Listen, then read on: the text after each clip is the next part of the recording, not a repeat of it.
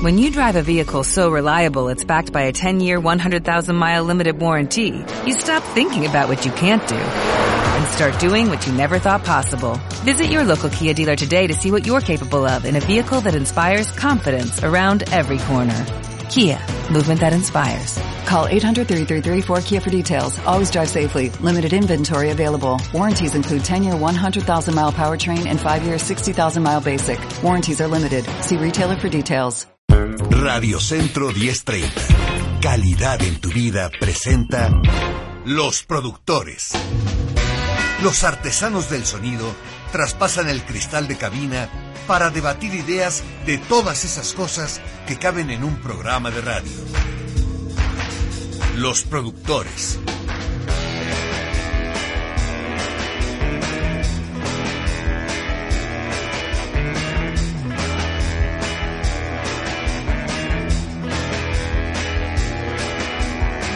Muy buenas tardes, qué gusto saludarle en una emisión más de Los Productores. Hoy es miércoles 11 de diciembre de 2019 y aquí estamos iniciando una emisión más, un programa más de los productores a través de Radio Centro 1030. Estamos en Radio Centro 1030.mx, estamos en la aplicación Radio Centro, estamos en HD2 en el 107.3. Recuerde que necesita un receptor digital para esto. Usted busca HD y en HD pone HD2 y en el 107.3 ahí estamos. Eh, nos escucha en una señal digital nítida, clara, potente eh, eh, que, llega perfectamente bien a todos lados.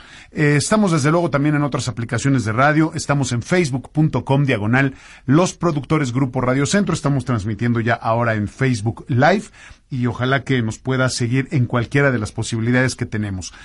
Así que le doy una cordial bienvenida, una calurosa bienvenida, le agradezco el favor de su sintonía, queremos acompañarle a lo largo de la próxima hora en su jornada, en la casa, en el auto, en el trabajo, en la calle, en el transporte, donde quiera que se encuentre, para platicar de temas de temporada, algo que, eh, aunque ocurre durante todo el año, eh, se incrementa de manera considerable en esta época y tiene que ver con los problemas gastrointestinales, por decirlo de alguna manera. Principalmente hay un tema que, que, estamos proponiendo hoy que tiene que ver con el reflujo gastroesofágico. Pero creo que hay más cosas eh, de las que podríamos hablar y que tendríamos que entender porque probablemente haya formas de, de, prevenirlas y haya forma de tratarlas y también un poco de entender a qué nos enfrentamos o a qué nos arriesgamos cuando pues exageramos en la comida en esta temporada, cuando realmente pensamos que se vale todo eh, eh, y en una semana nos queremos comer todo lo que no comimos en el año y, e independientemente de los problemas de peso, que son evidentemente una consecuencia directa, hay otras cosas que son mucho más peligrosas y hay cosas que son mucho más complicadas. Nosotros aquí en el programa hemos hablado de cómo generalmente pues no hay una medida para las cosas, eh, pero sí hay rangos de normalidad. Si nosotros rebasamos esos rangos de normalidad, así se trate del agua, podemos envenenarnos. Eh, estoy exagerando, ¿no? Pero sí podemos envenenarnos con solo beber agua. Así que imagínese si de pronto en esta semana o en las próximas dos semanas que vienen, las últimas dos del año, pues, nos, nos pasamos de listos con el tema de la comida, pues imagínese lo que estamos haciendo. Pues, estamos también corriendo el riesgo de, de, de enfrentar enfermedades que son mucho más peligrosas. Pero por lo pronto, quiero darle la bienvenida a la doctora Mónica Fermín.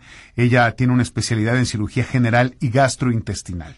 Doctora, bienvenida, buenas tardes. Buenas tardes, gracias por la invitación. Bueno, yo ya dije aquí una serie de cosas, eh, un poco a manera de introducción, y te pediría, si es posible, que hablásemos de los problemas más comunes que enfrentan ustedes, los especialistas, durante y después de esta temporada, que quiero pensar que eh, ya ir a visitar a un gastroenterólogo o a un cirujano o a un especialista, pues quiere decir que la cosa ya no está tan bien, porque de pronto pues a lo mejor me siento un poquito inflamadito, a lo mejor o, un muchito, o, o, de pronto siento las agruras y ese reflujo y digo, bueno, pues me lo quito con N cantidad de productos que hay. Puedes decir las marcas que quieras y los nombres que quieras. ¿eh? entonces te tomas, te tomas tu pastilla de Pepto o de Tum o lo que quieras, lo que quieras, lo que quieras, lo que tú quieras. Y, sientes que con eso ya estás bien y como se te quita el dolor, ya se te olvida y pareciera que no pasó nada adentro. pero no es así. Eh, eh, entonces, háblanos, por favor, doctora, de, de, estos problemas o los padecimientos más comunes eh, derivados de precisamente de la temporada y de los malos hábitos alimenticios. Bueno, pues los principales eh, afecciones por los que llegan los pacientes ahorita y que acuden, que son bastantes, a pesar de que se presenten todos los días, es como lo mencionas, en esta época es como que, bueno, ya el fin de año, bueno, es una posada, bueno, es la fiesta de la, de la oficina, pues lo hacemos, ¿no? Y no solo la comida, sino el tabaco, alcohol, la propia convivencia que produce, hace un exceso de todas estas cosas que, que condicionan a un posible enfermedad que ya traías desde antes, pero ahora la exacerbas, la haces más grave. Claro, la detonas, ¿no? La, provocas finalmente. Eh, y esto lo que ocasiona es que el paciente llega con los datos muy agudos, incluso puede ser vómito con sangre, el dolor muy intenso, que ya no puede ni comer. Entonces, esto lo que hace que, que el paciente acuda, y es muy común que en estos días aparezca después de la fiesta de la oficina, o que incluso después de Navidades, porque es una y se altera. A la siguiente, otra vez. A la siguiente dices que, bueno, me estoy aguantando, me estoy tomando algunos medicamentos. Lo calmaron, pero ahora ya no soporto y vengo a, verte porque necesito hacerme algo. Sí, claro, ya no aguanto. Y el problema es que cuando llegas, es que llegas ya complicado. Claro. El primer síntoma es pocas veces o pocos pacientes llegan en el primer síntoma. Seguro. Cuéntanos, por favor, eh, doctora, cuáles son los, los padecimientos más comunes. Es decir, ¿qué es lo que tú ves en el consultorio? Digamos, eh, eh, la gente llega y, ya con qué cuadros, con qué, con qué situación dentro de su organismo. Dentro de las enfermedades más comunes que es el reflujo gastroesofágico, la llamada gastritis o enfermedad acidopéptica, o incluso hasta la colitis gastritis y colitis. eso, es lo más común. Lo más común. hablo con los términos eh, coloquiales, ya que no necesariamente es una colitis, sino que es una inflamación del colon por diferentes cosas, pero le vamos a llamar colitis para esta ocasión. Generalizando, digamos. Exactamente. Ok, muy bien. Eh, a ver, cuéntanos un poquito. Vamos por la primera, el reflujo. Eh, tengo entendido, me corriges por favor, el reflujo ya significa que hay un problema en, en, justamente la contención de los líquidos intestinales, ¿no? Es decir, quiere decir que tu cuerpo ya no está eh, cerrando los conductos por donde se de ahí para abajo se lleva a cabo la digestión y todos los procesos que hay alrededor de, este trabajo del, del, aparato digestivo. Entonces, eso quiere decir, ya el reflujo implica un problema mucho más serio, ¿no? O sea, quiere decir que ya, como tú lo dijiste hace rato, ya detonamos, gracias a nuestro exceso en la comida, y en que nos alocamos y que comemos de todo a todas horas y durante mucho tiempo y en muchas cantidades, ahí ya estamos detonando algo que se viene construyendo. O sea, el reflujo no se da de un día para otro, ni, o, corrígeme por favor, ni tampoco puede ser, o será que sí, el reflujo se puede dar si una persona que come bien durante todo el año, que tiene buenos hábitos, que se cuida, de pronto un día se aloca y, y ¿es posible que le dé el reflujo? No. No, los síntomas ya inician, pero cuando tienden a ser muy leves, pues no, no acuden, simplemente toman el bicarbonato, toman el TUMS, toman un Alcacelser y, y lo esconden. El paciente dice, no, pues no lo sentía tan grave hasta que está llegando en este momento.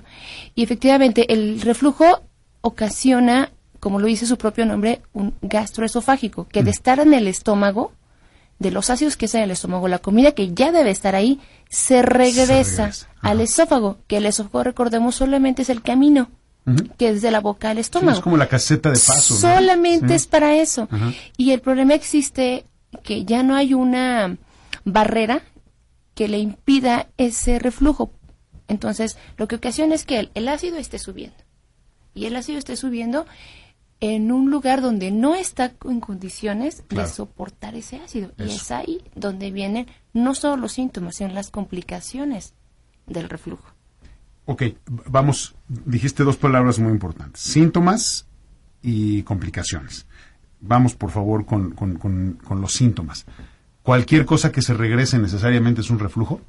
No, los síntomas principales de reflujo es como llaman las personas, es un dolor, dice, lo siento en la boca del estómago y se me sube por el tórax o por el pecho, eh, o lo que hace no solamente es un ardor en el pecho, puede ser, acabo de comer y siento como que algo amargo, algo me, irrita en la garganta. algo quema. algo quema en la garganta, exactamente, que son los síntomas más típicos, lo que llaman la grura, la pirosis, ese, ese ardor, pero puede haber síntomas atípicos. Hay personas que dicen, es que la noche me levanto con tos, tos seca.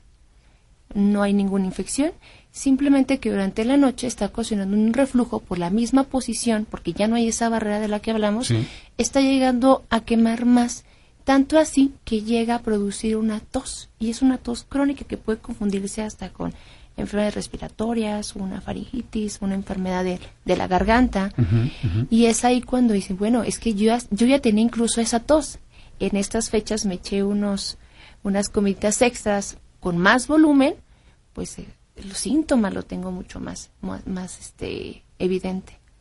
Bien, ahora, ¿qué complicaciones vienen después de eso? Dentro de las complicaciones propias del reflujo, como les menciono, el, el esófago no es, eh, no está condicionado, no es adaptado para soportar esa, ese ácido que está subiendo, ese líquido, porque podemos comentar el día de hoy que no solamente puede ser ácido, incluso puede ser alcalino lo que está subiendo, que pueden ser sales biliares los que pueden llegar hasta allá arriba, el reflujo más severo. Y dices, bueno, si no está condicionando, ¿qué está pasando? Puede haber diferentes condiciones. Hay condiciones agudas y condiciones crónicas. De las condiciones agudas es que la propia eh, sustancia, la propia irritación que está causando puede producir úlceras, erosiones, sangrados, dolor intenso, pues que te impida comer y que tu vida la modifique, o sea, no duermo, no como, pues eso de las cosas más fisiológicas o más eh, necesarias en la vida no las tienes, pues no vas a estar bien, ¿de acuerdo? Y dentro de las crónicas, esa misma inflamación constante que se produce hace una cicatrización. Esa cicatrización eh, hace una estrechez, condiciona una estrechez en el esófago, lo cual en varios años lo que te va a ocasionar es que ya no pase la comida. De repente se atora cualquier cosa, llega a ocasionar que se atoren incluso el agua. Entonces, es el tratamiento para ese tipo de complicaciones un poco más mórbido, más agresivo, más cruento. Entonces, sí hay que evitar toda esa zona. Otras complicaciones, incluso más em, de las que más se habla, de las que más se teme, es el llamado esófago de Barrett. Este es donde el revestimiento del esófago se modifica para poder soportar esa agresión. Pero al estarse modificando puede migrar a displasia. Y la displasia estamos hablando de algo ya precanceroso. Entonces, no es cualquier cosa, sí es un porcentaje bajo el que puede llegar a cáncer, pero con que uno solo llegue, ahí está. está la condición, está la agresión y dices, bueno, hay que pararla, no puedes estar esperar a que hora la enfermedad te detenga la vida. Claro, claro, claro. ¿Cuánto tiempo piensas tú, doctora Mónica Fermín, que una persona pueda mantener este tipo de problema, el reflujo, eh, constantemente, eh, porque hay gente que tiene muy malos hábitos y yo quiero pensar que hay gente que diario padece el reflujo, que diario tiene que dormir con tres almohadas, casi casi sentado, eh, y, no saben qué es. Esto, por ejemplo, de la tos que acabas de decir, a veces uno en la noche siente que tiene una tos seca y dice, pues, ¿por qué me estoy ahogando? ¿Qué se me atoró? ¿No? y no sabes que en realidad es este reflujo. Eh, porque no arde, digamos. Claro, van y toman agua y dices, bueno, tomo agua, hacer algo que se me... Medio se te pasa, Se me secó la boca que estoy roncando, pero esa es toda la condición que trae el reflujo atrás. No hay un, tiempo determinado en el que, en el que dicen, hey, hay reflujo. Justamente en la mañana había un paciente que tiene 25 años con reflujo. Y fue porque dijo, es que en la mañana, el día de ayer, este, con la tos que me despertó tanto que sangré. Dije, ok. Dije, es que no tuviste que esperar a sangrar. Claro. Entonces, sí depende mucho de, de, la persona, pero ojalá que, como lo comentamos aquí, esta plática, pues llegue a las personas que tengan esos síntomas y que acudan al médico, no a llegar a complicarse. Los primeros síntomas es cuando realmente el tratamiento les da mejor. Hay más opciones. A ver, te interrumpo. Eh, eh, eh, en una primera instancia, doctora, hablando solamente de reflujo, ahorita pasamos a lo demás, que creo que es muy similar, pero vamos al reflujo, mantengámonos ahí. En una primera instancia, lo primero que podríamos hacer sin necesidad de ir al médico sería modificar nuestros hábitos, nuestros horarios y nuestra calidad de alimentación. ¿Es una buena idea o no? No, sí, excelente. De hecho, creo, sin, sin equivocarme, el principal tratamiento de la mayoría de las enfermedades son cambiar hábitos. De entrada. Así, de, todas, de todas. ¿Por qué? Porque dices, bueno, parte de la alimentación y mantener un peso adecuado es mantenerme sano. Si me mantengo sano, pues evito una gran cantidad de enfermedades. Es bueno, ¿cómo es comer sano? creo que hasta el gobierno ha tratado de hacer las instancias, instituciones públicas, han tratado de hacer eh, campañas de, de cómo comer, de qué comer, de cómo hacerle, pero somos muy reacios a cambiar nuestra forma de, comer. Existe el plato del buen comer, que más o menos te, te pone las porciones en las que tienes que comer. La, la gran conocida pirámide de la, de la alimentación, que la, no la pone desde la primaria, pero nadie le hace caso. Sí, de acuerdo. Y es que una alimentación balanceada, una alimentación no te prohíbe nada. No te prohíbe nada. Lo único que te dice es que qué cantidad de alimentos o qué grupos de alimentos debes de comer. ¿Y en qué momento? ¿Y en qué momento? ¿En qué cantidad? ¿Qué calidad de alimento? Entonces, no te dejamos en ayuno, no lo dejamos con hambre. La cosa es comer, pero saber qué comer. Eso. Qué comer. Y pues el ejercicio por de todos lados te lo pone, ¿no? Hace ejercicio, hace ejercicio, hace ejercicio, hace ejercicio, mantener un peso. Entonces, creo que las personas que tengan o no reflujo, cambiar estos hábitos es como ganarnos, yo creo, así el 50% de esta enfermedad y otras. Entonces, de entrada, podríamos decir que el reflujo es causado por malos hábitos alimenticios, por falta de actividad física, por un exceso en la comida, porque la gente come mal, y mal quiere decir muy irritante, muy pesado, muy pesado quiere decir muchas grasas, frito, etcétera, ese tipo de cosas, eh, eh, muchos carbohidratos probablemente, mucha comida difícil de digerir y además lo come muy tarde, ¿no? Y después se va a dormir casi en gran cantidad. Sí, en gran cantidad y, y, además y, se van a dormir casi luego luego, ¿no? Bueno, el reflujo específicamente sí está condicionado también por los, por los factores, pero hay más factores que determinan el reflujo. Menciona todos los que puedas. dentro, de los, dentro de los factores es la obesidad, que está determinada por esto también. Tiene factores anatómicos propios de, de la persona que ya tenga alguna condición eh, como tal, como un factor de riesgo. ¿Podrías poner un ejemplo en este caso? Claro que sí. La hernia yatal ah, es lo más común. ¿Qué es la hernia yatal? Van a decir ustedes. Bueno, la hernia yatal. Si nosotros dividimos el tórax del abdomen, hay un, un músculo que se llama diafragma. En el diafragma hay un orificio, que es por donde atraviesa el esófago para después continuar con el, el estómago en el abdomen. Ok, en ese orificio puede que se haga un poco más grande, que se haga laxo. Esto condiciona a que el estómago suba hacia el tórax, se hernie, pero se llama hernia yatal porque es el yato del, del, esófago el que está herniado, ¿de acuerdo? Entonces, si esa son de los em, de las cosas que protegen al, al, esófago de un reflujo y esa condición ya la tienes, pues está condicionando a que tenga reflujo. No hablo de que todas las personas con hernia yatal tengan reflujo o que tengan la enfermedad por reflujo. Hay que especificar porque puede ser reflujo. Todos tenemos un reflujo normal que puede percibirse y el cuerpo lo alcanza a, mantener, a tolerar. Pero ya llamada la enfermedad es que ya está produciendo un daño. Ya hay algo mal en tu cuerpo que está produciendo pues una enfermedad tal cual. Otra condición, comer comidas copiosas en gran cantidad, donde el estómago, la capacidad que tiene, ya la sobrepasas, pues obviamente la presión que tú tienes en tu estómago, la estás haciendo que tenga, que la, sobrepasas y te va a condicionar al, reflujo, ¿de acuerdo? Eh, la condición de tener más ácido en tu estómago, porque tu ácido en el estómago debe de ser, porque es parte normal, ¿no? Es parte de la digestión. Pero si tú presas el ácido que tú le tienes, le metes pues una coquita, ¿no? Pues que tiene una acidez alta, un café, alcohol, este, alimentos ácidos, fritos. Entonces vas a condicionar obviamente a que si tú ya tienes unos factores propios porque así eres, subes de peso, comes mal, tipo de alimentos, pues entonces no hay de otra, no vas a tener escapatoria, vas a tener un reflujo y una enfermedad por reflujo que es la que te está ocasionando una, una modificación en tu, en tu salud. Bien, eh, ¿hay, ¿qué otros padecimientos o qué otras condiciones eh, provocan el reflujo? Esas son... Comer ah, en horas muy cercanas al acostarte. Bien. Que también está condicionado por ello. ¿Qué otra cosa? ¿Cuánto hay que esperar antes de irse a dormir? Se habla de dos horas pero obviamente la, la, última comida pues también tiene que ser ligera. No voy a comer unas carnitas. No, pues no. aunque me espere dos horas, mm, no va a alcanzar a pasar y te va a reflujo. Y le pones mucha salsa y bueno, tenemos hambre, pero te va, te va a ocasionar reflujo. Claro, claro. Bien, me imagino que en, en un país como este, en donde nos caracterizamos por los niveles de sobrepeso, pues este es un problema muy común. Sí, bastante. Más de una persona lo tiene. Eh, eh, y y- y ma- cuando digo más de una, estoy diciendo hay una cantidad importante de personas que están padeciendo este problema. ¿Cómo, cómo lo ataco?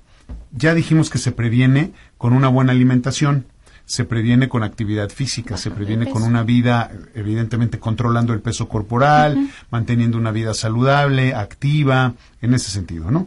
Eh, ya tengo el reflujo. ¿Qué hago? Bueno, la primera instancia es detectar síntomas. Bien. De acuerdo. Tengo un síntoma, debo de acudir al médico. Antes de ir con de la farmacia, hacerle caso a la tele, al espectacular, debo ir al médico. ¿Por qué? Porque el médico va a determinar y va a traducir los síntomas para ver en dónde te encuentras, qué síntomas tienes caben en una enfermedad para tener la sospecha. Si tienes la sospecha de reflujo, que te vean en la consulta, sabes que si traes un reflujo, o sea, es evidente. Vamos a hacer estudios complementarios para saber qué está condicionando el reflujo y qué severidad tiene el reflujo. Dentro de los estudios que se hacen, una vez ya puede ser en hospital o ambulatorio, es primero hacerte una endoscopia. Bien. ¿Por qué? Porque la endoscopia, pues es entrar en- por un tubito de la boca y tal cual es revisar directamente el recubrimiento del esófago y el estómago para ver qué condición tiene efectivamente, qué severidad tiene, qué daño ha hecho el reflujo o si tienes alguna otra condición más o una complicación propia del reflujo. Es lo primerito que hay que hacer. Bien. Estamos conversando con la doctora Mónica Fermín. Ella tiene una especialidad en cirugía general y gastrointestinal. Estamos hablando de los problemas gastrointe- gastrointestinales más comunes de esta temporada y que se dan también a lo largo de todo el año. Ya vimos que somos un, un, un grupo poblacional que estamos en una Riesgo. situación delicada, ¿no? Somos una población de riesgo por el tipo de comida que consumimos, porque tenemos niveles de obesidad muy elevados y, y- y porque nuestra vida no se caracteriza por ser la de una sociedad muy activa, digamos, en ese sentido. Creo que el porcentaje de personas que practican un deporte, y practicar un deporte significa programado, con regularidad, con una disciplina, bien medido y bien dirigido, es como del 2-3% de la población, que no es absoluta. Es como si nadie, es como cuando se dice de los libros, ¿no? O sea, los que practican deporte practican mucho, los que leen leen mucho, pero todos los demás ni mueven un dedo ni abren un libro, ¿no? Y eso es un tema delicadísimo en este país que tenemos que trabajar. Antes de continuar, y, y- y, bueno, quiero preguntarte, eh, eh, antes de que se me olvide, hay un reflujo, que no sé si es eso, hay un tipo de reflujo que yo he visto muy común, sobre todo en la gente que hace ejercicio, principalmente en los corredores.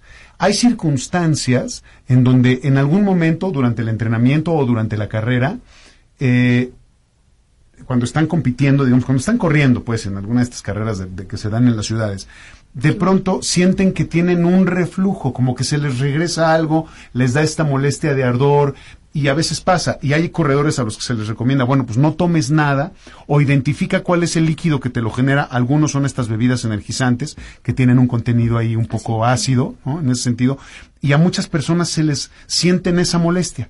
Eh, eh, y es muy incómodo, la verdad. Correr con eso, pues es, la verdad es que es muy, muy, muy incómodo. ¿Qué, qué tienes identificado en ese sentido, doctora? ¿A qué se debe y cómo se puede prevenir o eliminar? Lo normal, incluso corriendo o haciendo un ejercicio extenuante, es obviamente no tener reflujo. Sí. En esos tipos de, de personas, de pacientes, tienen alguna otra condición más porque durante que están corriendo posiblemente tengan una presión abdominal que tienen que llevar a cabo para mantenerla, Que estén apretando ellos que mismos el estén abdomen. apretando el abdomen, Ajá. sube la presión, hay acidez porque es normal que haya acidez en el estómago y el condicionar el movimiento constante y la presión abdominal puede estar haciendo que haya un reflujo. Si es constante y se está ocasionando alteraciones o falta de, de actividad o dices, bueno, corría una hora, estoy corriendo 50, 40, 30 porque ya no puedo, ok, entonces una alarma. Aunque seas deportista, puedes tener una yatal Ok. y Bien. te esté condicionando el reflujo. O cambiar un poquito más los hábitos, ¿sabes? Que entonces tarda un poquito más tiempo en comer o trata de tomar un poquito más de agua o algún medicamento previo para que no tengas este reflujo. O más distancia entre el alimento y el ejercicio.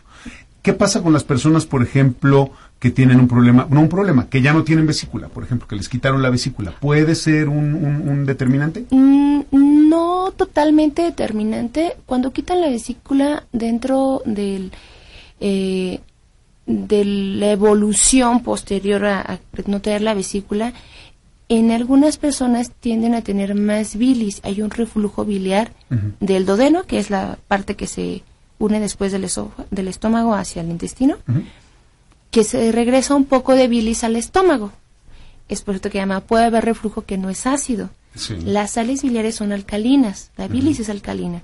Las personas que tienen esa condición ahora sí pueden llegar a tener reflujo gastroesofágico de tipo no ácido. Entonces, sí puede estar condicionado, pero no el, no tener vesícula no te condiciona reflujo.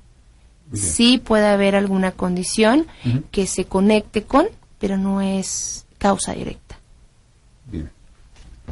Eh, seguimos con este tema. ¿Qué piensas, doctora Mónica Fermín, de todas estas, de todos estos productos, medicamentos o no, eh, que se venden incluso sin receta, que sirven precisamente para aminorar o para atenuar todas las molestias, todo lo que hemos, las sales de uvas, todos estos efervescentes, todas estas pastillas, todos estos antiácidos. Aquí un compañero, un, amigo radio escucha, Alejandro Ibáñez Lara, nos pregunta directamente que, qué opinas del Ranicen. Eh, ¿qué, opinas, qué piensas de esto?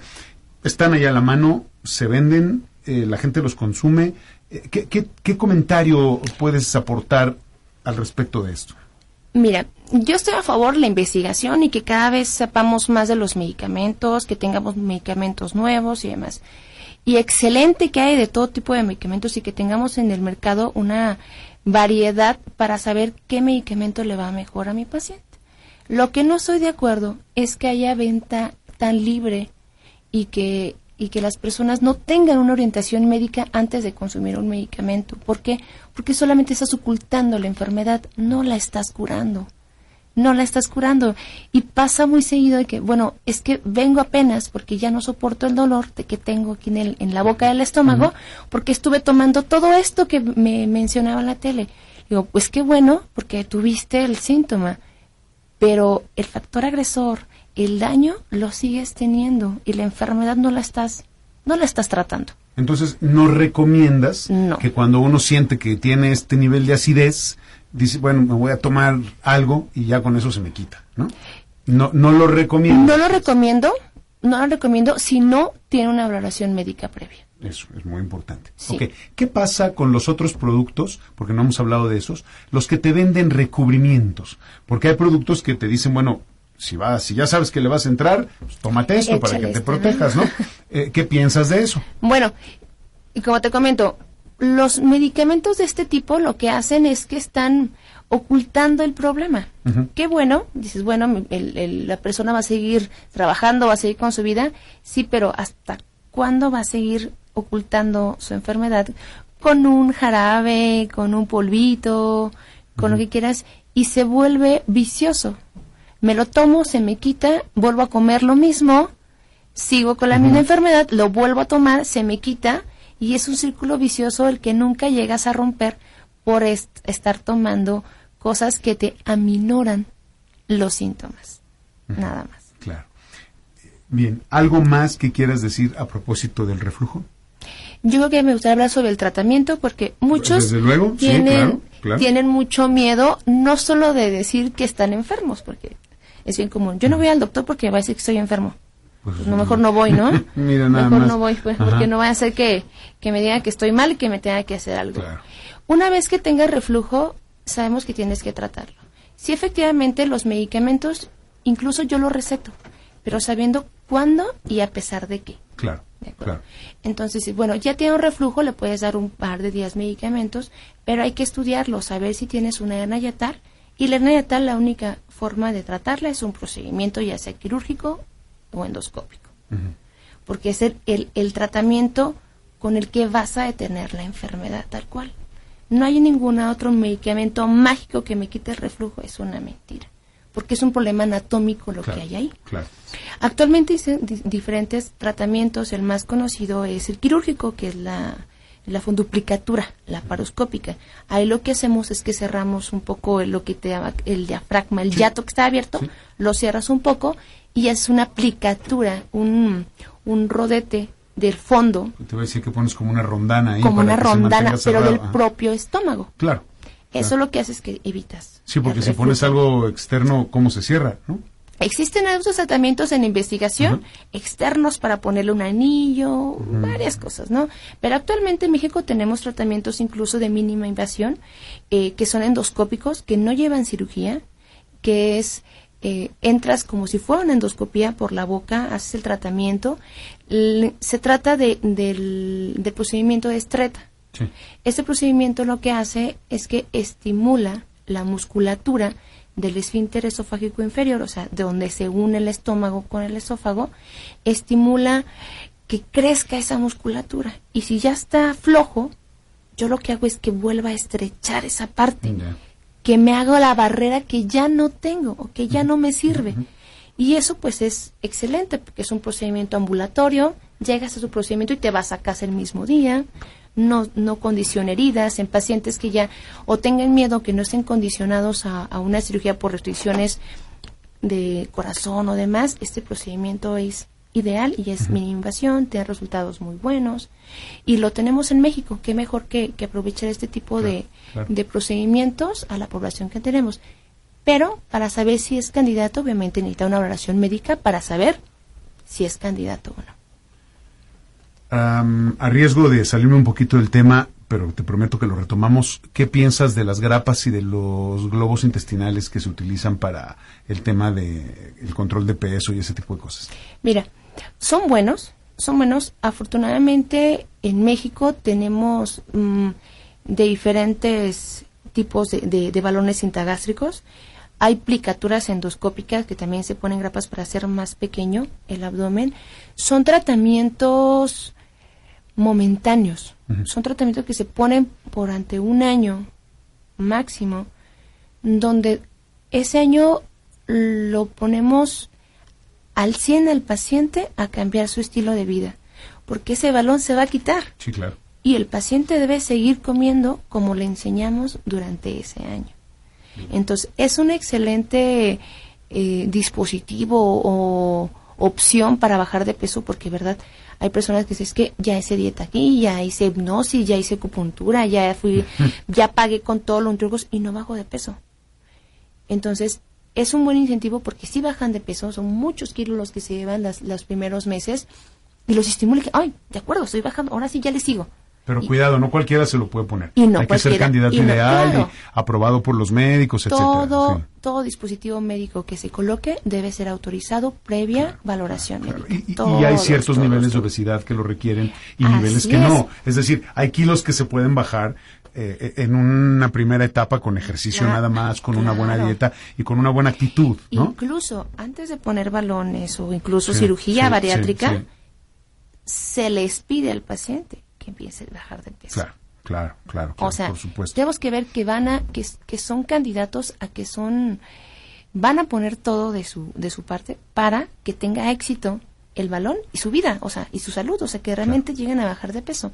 No tiene ningún sentido que llegue, le pongo el balón y, ah, que sigue comiendo, no, pues carnitas, no, pues unas enchiladas, no, pues no tiene sentido. Pues Ni siquiera lo toleran. O sea, no lo van a soportar. no van a poder, claro. Dos días, doctora, quíteme el balón. No, es, tiene que ser una persona que esté consciente que los hábitos va a cambiar completamente. Muy bien. Capítulo 2. Gastritis. ¿Qué onda con la gastritis? Bueno, la llamada gastritis, que es la enfermedad acidopéptica, esto es en sí nada más del estomaguito. En el estomaguito, ¿qué pasa? Sabemos que tenemos acidez, que tenemos la alimentación, que tenemos miles de sustancias para empezar a deshacer los alimentos. ¿De acuerdo? Esto es lo normal. Pero ¿qué pasa, como te comento, si tú consumes más cantidad de ácidos, más cantidad de comidas grasosas o más cantidad de alimentos difíciles de procesar? lo que vas a ocasionar es que tengas mayor irritación en el estómago. Esas barreras propias, normalmente en el estómago hay un moco. Es normal que haya eso. Lo protege del propio ácido que es. Pero si tú tienes esa cantidad de grasa, esa cantidad de, de acidez, vas a aumentar y ese balance que hay entre lo que protege y lo que hace daño, pues le vas a dar más lo que hace daño y va a romper con la barrera protectora. no te resiste, pues. No te resiste. Otra condición que provoca la gastritis es el consumo de medicamentos. Claro. Yo creo que si, si vemos, no sé, la tele de nuevo, es, yo sé, no sé, la mayor cantidad de comerciales es una consulta médica.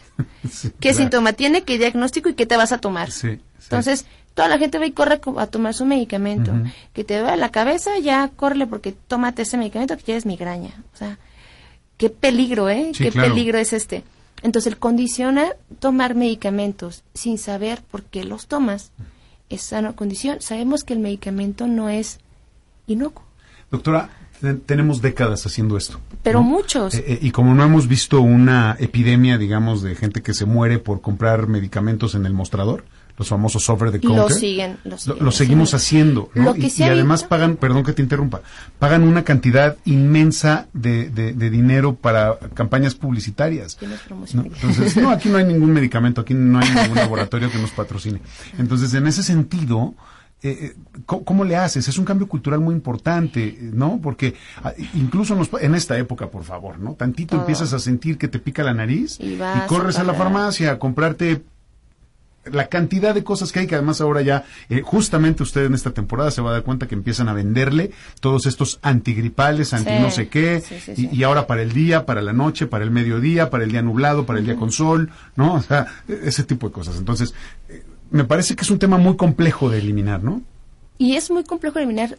Eh, hace algunos años ya lo que se empezó a hacer es con los antibióticos. Antibióticos ya. claro pero hay miles de formas de conseguirlos. si a esas vamos, eso y todos los antidepresivos y todas esas cosas. Y entre más prohibido, más fácil de conseguir, ¿no? Sí, claro, más negocio. Más negocio. Exactamente. Entonces, esto no es tanto de que lo prohíban o no. Y me dices tú, bueno, es que no hemos visto a lo mejor que nos enfermemos tanto. Yo que estoy en contacto con el hospital, te digo, sí se enferman más. Es que no lo sabemos, ¿ves? O sea, eso es a lo que me refiero. Es que no lo, no, no lo vemos porque si llego, imagínate, puede llegar un niño con una bacteria que ya ningún antibiótico en el hospital le haga efecto y dices, claro que es un problema. Claro que existe un problema que las personas consuman medicamentos y una prescripción médica. Claro que es un problema real que existe, pero como no lo vemos tan común. Es que es lo que te digo, como no nos caemos muertos y como no hay una noticia que diga 10, un millón de personas se murieron por comprar medicamentos en el mostrador, ¿no? Por tomar los antigas, este, anti ah, los antiácidos, ¿no? Entonces, sigues haciéndolo, ¿no? Lo siguen haciendo. Y porque dice, bueno, lo tomo, me siento bien y me, me evité el gasto de la consulta, no, pues qué mejor. Pero, como dice, lo barato sale caro. Me voy, me compro mi pastillita, fácil, los similares, quién sabe qué cosa te venden, y te lo tomo y me siento mejor. Híjole, eso te está haciendo que ocasione que lo siga tomando y que lo recomiende y que no soy médico y lo recomiende aún así.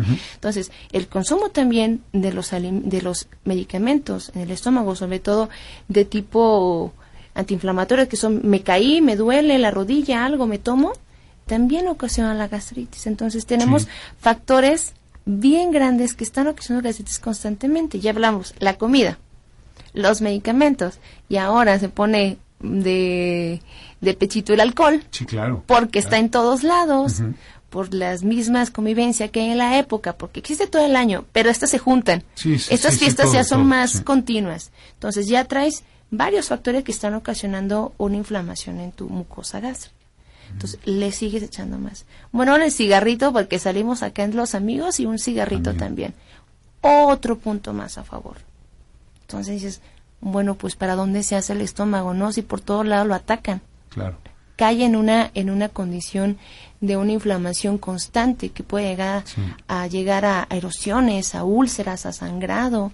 Dices, pues bueno, y no es, que y no es que se esté fortaleciendo como las bacterias que sí se fortalecen. Y no lo fortalece. El estómago no, Como especie humana seguimos estando igual. Y, ¿no? Y, no, no, se adapta. O sea, el estómago como está lo recibe y dice, Pues Hasta no, donde puede, no, ¿no? puede, porque aparte sobrepasa lo que puede protegerte, porque como te comento, el estómago tiene factores protectores, pero tú te lo llevas más allá donde alcanza, lo sobrepasas, él dice ya no puedo, o sea, y produce el daño. ¿Cómo detectas ese daño? ¿Cómo detectas que puedes estar teniendo algún principio o que ya tienes una gastritis? ¿Qué pasa a diferencia del reflujo? ¿Cómo Lo distingue? principal es un dolor, es un Dolor. dolor constante.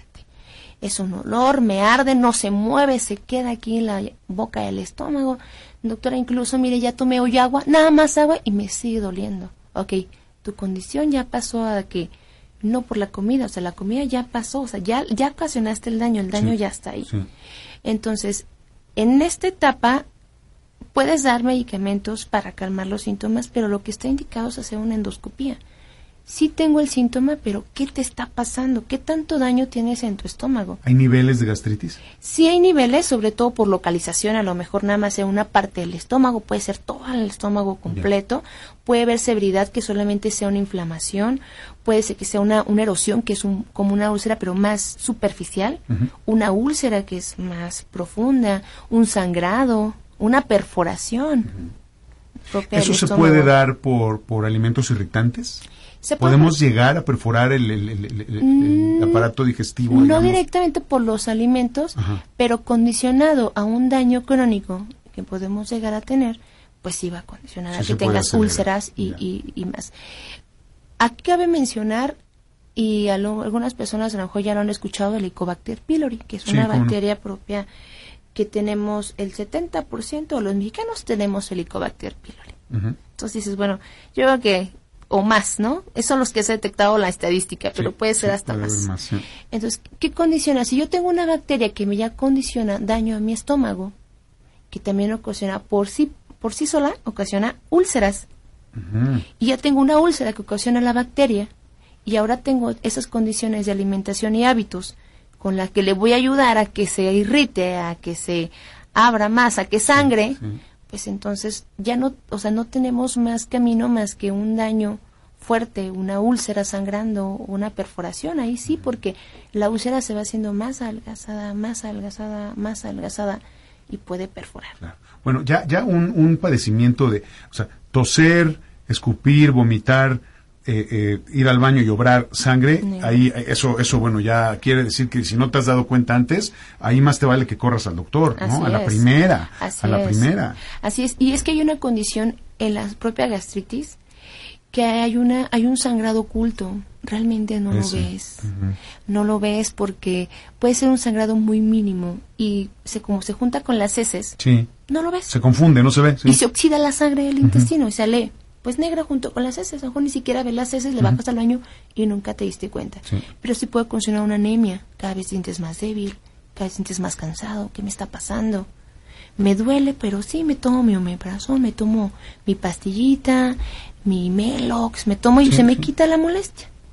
Pero que esto que se pues cada vez llegas a una anemia condicionada por una gastritis crónica, por una úlcera que tienes ahí crónica, erosiones crónicas, que no la percibes más que por una molestia que tú calmas con un medicamento. Claro. ¿Cómo atendemos la gastritis, doctora Mónica Fermín? Ya que la detectamos, ya que vimos dónde está, eh, ¿qué se hace? ¿Podemos recuperar ese moco que se ha perdido? Sí, la- la- afortunadamente para la gastritis el tratamiento es medicamento. No hay más.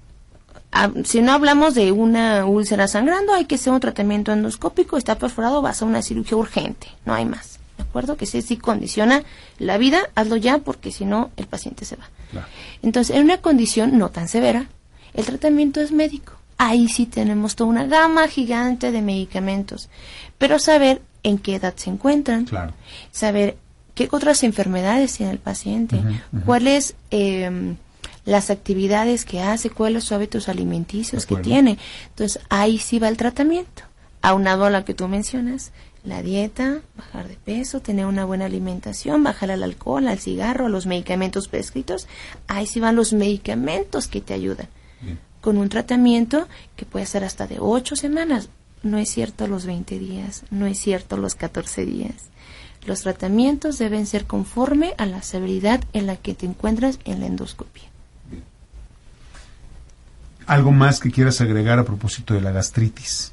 Que primero se previene bajándole a la acidez y a la irritabilidad si es que está bien dicho de los alimentos, a nivel de irritación. yo creo que, aquí cabe mencionar mucho por, por la misma antecedente que tenemos de esta mala alimentación y no saliendo mucho del tema, hay síntomas que se confunden con un cáncer gástrico, que es lo que quisiera yo que tuvieran un poquito más de, de que tos en la cabeza. Paciente que ves que te llenas muy rápido. De lo que tenías, te llenas más rápido. A lo mejor tienes una molestia, pero te llenas más fácil.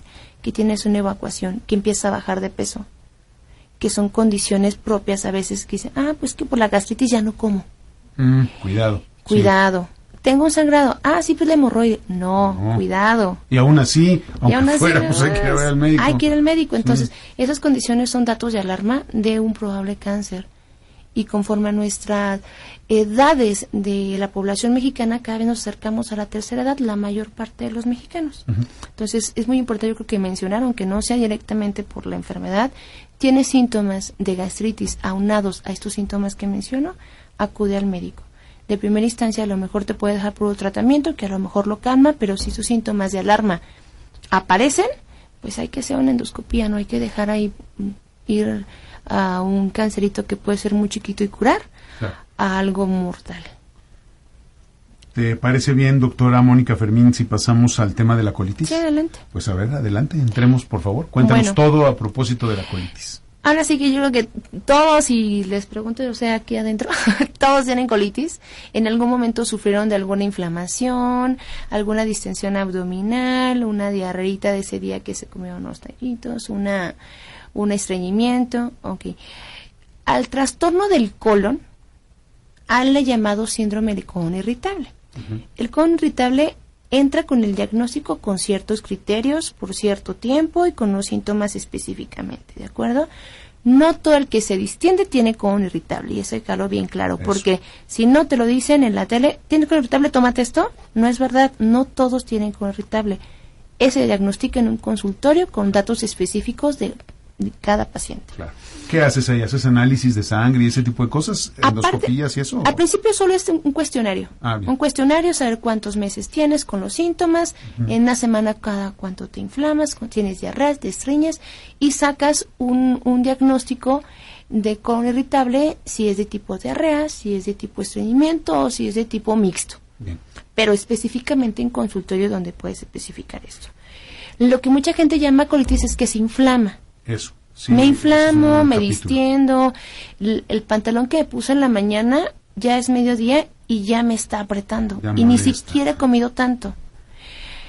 Esta condición es, es tan común que personas dicen, bueno, ya como muy sano, ya me voy y me como una ensalada y sigo teniendo colitis.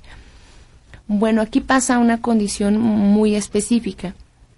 Hay alimentos que son de difícil digestión. En los alimentos de tipo lechuga, brócoli, la la la, frijolitos, lentejas, estos fermentan más y generan más gases. Entonces, obviamente vas a generar más gas en tu colon y te vas a distender. En los pacientes, a ni siquiera ocupan algún medicamento, solamente son cambios de tipo de alimentos que consumen probablemente necesiten también combinar con otras cosas, ¿no? No sé, fibra, suficiente agua. Exactamente. Ese tipo de cosas. Más actividad física. También. Mucho del movimiento del tubo digestivo está condicionando con la actividad física que tú tengas. No me muevo, me como la comida grasosa de difícil digestión, no genero muchos vegetales eh, entonces lo que te va a condicionar es que te distiendas, o te estriñes, o te da diarrea, o demás. Hay gente que puede tener el intestino impecable y dice, no, yo, a mí no me pasa nada. Pero lo que pasa es que las en, las personas que sí tienen esta condición, pues llega a afectar su calidad de vida. Ya no trabajan, ya no rinden, ya este no comen porque están distendidos. Dice, bueno, es que tengo hambre, pero me siento lleno, me siento abotagado, me siento lleno de gas. Y sí, efectivamente tienen más gases, porque como esos tipos de alimentos tienen más.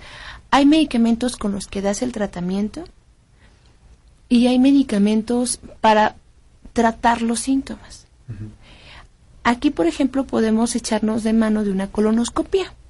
Pero la colonoscopia está determinada a pacientes que dices, bueno, ya cambiamos los hábitos alimenticios, ya corregimos la alimentación para ese tipo de pacientes, ya descartamos infecciones, ya descartamos otras cosas y aún así siguen con síntomas, ok, hay que ir a buscar otra cosa.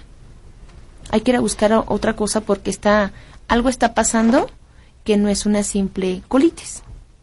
O incluso tuve una evacuación con sangre, bueno, ya no están hablando de cualquier cosa, vamos directamente a revisar por qué está sangrando. Eh, doctora, hay, hay temas ahí como por ejemplo eh, el tema de la, esto, que tú acabas de decir de la inflamación, el tema del consumo de fibra, el tema de las enzimas, por ejemplo. A veces los médicos te dicen, bueno, si sientes que vas a comer mucho un día o si sientes que te recargaste mucho un día, y eso es una recomendación de médicos, ¿no? O sea, que tal cual los vas a ver y le dices, oye doctor, dentro de tu consulta, dentro de tu plática, el doctor te dice, a ver, si vas a ir a comer el fin de semana con tu mamá y sabes que tu mamá te da por todo lo que no te ha visto en el mes. este, Todas las comidas. Tómate unas, unas enzimas. No voy a decir el nombre para que no diga la gente que estamos promoviendo marcas ni nada. ¿No? O sea, tómate tu, tu este, ¿no? Eh, tu enzimático. Pues órale, te lo tomas. ¿Qué piensas de eso? Eh, eh, ¿Y qué podemos decir de esto que se conoce, no sé si lo voy a decir bien, es el intestino perezoso, o cómo se dice, cuando el, intestino no funciona y se te queda todo atorado y que sientes que te está dando apendicitis y que se te va a reventar algo y en realidad lo que tienes ahí es un gas o gases y que y no salen porque el organismo está parado, tal cual, ¿no? Como si se hubiera apagado. Sí, bueno, dentro de los medicamentos, sobre todo los tipos enzimáticos, siempre los complementan con unos medicamentos que se llaman dimeticona o simeticona. Esto lo que hace es que rompe eh, se llama la barrera superficial de las burbujas de aire y disminuye la cantidad de gas. Sirven perfectamente. Para las personas que tienen síntomas sirven muy bien. Pero no es el fin, como te comento, es tomar medicamentos y tomar medicamentos y tomar medicamentos. Sirven bien porque te ayudan a que tengas una mejor digestión, a que digieras mejor. Promueven la descomposición de los alimentos, tengo entendido. Así es, te ayudan, este, le ayudas un poquito a tu colon que ya está un poquito mal pero sigues ocasionando un daño porque la comida esa, al final de cuentas, si el colon te ayuda un poquito por el medicamento, en cualquier otra parte de tu intestino no estás ayudando. O la absorción que tú tienes de azúcares y grasas que consumiste por esas comidas que hicieron ese fin de semana, ni siquiera la porción nutritiva que deberías de comer. Y son calorías que se almacenan como grasa. Entonces, no es, no es el afán de decir, bueno, ese medicamento me quita la molestia, pero saben que esos medicamentos van a ocasionarte otro problema más. Ya. Ok. Eh, ¿Algo más que decir sobre la inflamación? Pues se recomienda mucho en personas que tengan ya este tipo de distensión, que no mastiquen chicle porque se consume mucho, mucho, aire, que, que las personas que, que ya están haciendo todo para quitar esta colitis, vayan con un médico porque a lo mejor su dieta que están llevando está mal dirigida para que no tengan este problema que en personas que ya tienen algún tratamiento, lo más indicado es que vayan a algún estudio endoscópico, que en este caso es la colonoscopia, para revisar que no hay otro problema de fondo que esté ocasionando ese tipo de, problema o de síntomas, que son muy comunes, que no hay pena por qué ir a una revisión médica del colon. que ojalá eh, el primer síntoma que tenga exención vayan para que tengan la, la la opción más certera y más específica para cada paciente y pues así tengan, pues coman rico, coman bien y estén sanos. Muy bien. Eh, doctora Mónica Fermín, nos insiste nuestro amigo Alejandro Ibáñez sobre el tema del Ranicen que salió una publicación sobre la suspensión del Ranicen. ¿Qué, ¿Qué opinas de eso? Pues lo que pasa es que después de investigación, de hecho ya había restricciones el del Ranicen para ciertos pacientes. En pacientes adultos mayores a cierta edad ya había investigaciones que decían, no lo des porque estos, en estos pacientes puede dar incluso impotencia sexual. Mm. No lo des a pacientes ancianos porque les puede producir algún tipo de demencia. Ya hay restricciones desde antes para el RANICEM, pero que están en investigación. Actualmente ya se, se soltaron las investigaciones donde en una gran cantidad de personas se vean los efectos adversos que tiene el RANICEM y se tomaron las precauciones. Lo quitaron del mercado. Funciona, efectivamente funciona porque la molécula que tiene es un antiácido, va directamente a la molécula del hidrógeno del ácido que tenemos del ácido clorhídrico del, estómago, lo ataca, pero los efectos adversos que tiene no son suficientemente sustentables con el beneficio que tiene. Es por eso que se retiró. Sabemos que todos los medicamentos tienen efectos adversos, todos. Por eso se los mencionan en la caja, toditos, toditos. Pero en este caso del Ranicen se demostró que el riesgo de tomarlo al beneficio que se tiene es mayor. Es por eso que se retiró del mercado. Ahí está. Muy bien. Eh, doctora, eh, doctora Mónica Fermín, ¿algún dato o datos de referencia por si la gente quiere recibir más información Claro. o quiere tener alguna Si gusta, les puedo dejar mi teléfono. Los que- lo que- todo lo que quieras. Llamada, mi número es celular es 333 Ujú. 47 96 880 Otra vez, por favor. 333 47 96 880. Así lo marqué, no es de Guadalajara, Sí, porque yo soy de Guadalajara, sí, pero estoy viviendo aquí en la Ciudad de México. Muy bien. Y mi consultorio está en el Hospital HMG de Coyoacán, HMG de Coyoacán. en el consultorio 712. Con mucho gusto ahí los puedo ver. Perfecto. Pues doctora, doctora Mónica Fermín, muchas gracias por haber venido con nosotros esta Gracias. tarde aquí a los productores. Ojalá que cada vez menos personas se sientan mal y se excedan Ojalá. en el tema de la comida, sobre todo en esta temporada, que ya empiezan las posadas y yo decía que eran las últimas dos semanas, pero no, en realidad creo que es todo el mes. Hasta febrero se Todo extiende, el mes ¿no? y se siguen hasta quién sabe cuándo, ¿no? bueno, pues está bien. eh, eh, tienen que pasar muchos años para que uno lo entienda Sí. eh, y decir, no sabes que ya no ceno tanto, ya no como tanto, ya le bajo, ¿no? Nos falta mucha educación. Así Mucha es. educación. Sí, sí, desde luego. Muchas gracias, doctora. Gracias. Y gracias a usted por habernos permitido acompañarle en este espacio, en los productores. Como siempre, le agradezco el favor de su sintonía. Le recuerdo que este programa se repite a las 11 de la noche. Estamos con usted todos los días, de lunes a viernes, de 3 a 4, a- de 11 a 12, y sábados y domingos, lo mejor de la semana de los productores, a las 11 y a las 12, de la- a las 11 de la noche, sábado y domingo. Bien, gracias. Vámonos arriba con Maite. Ya llegó Maite Prida. Le deseamos una espléndida tarde y le pido de la manera más atenta que no se separe de Radio Centro 1030.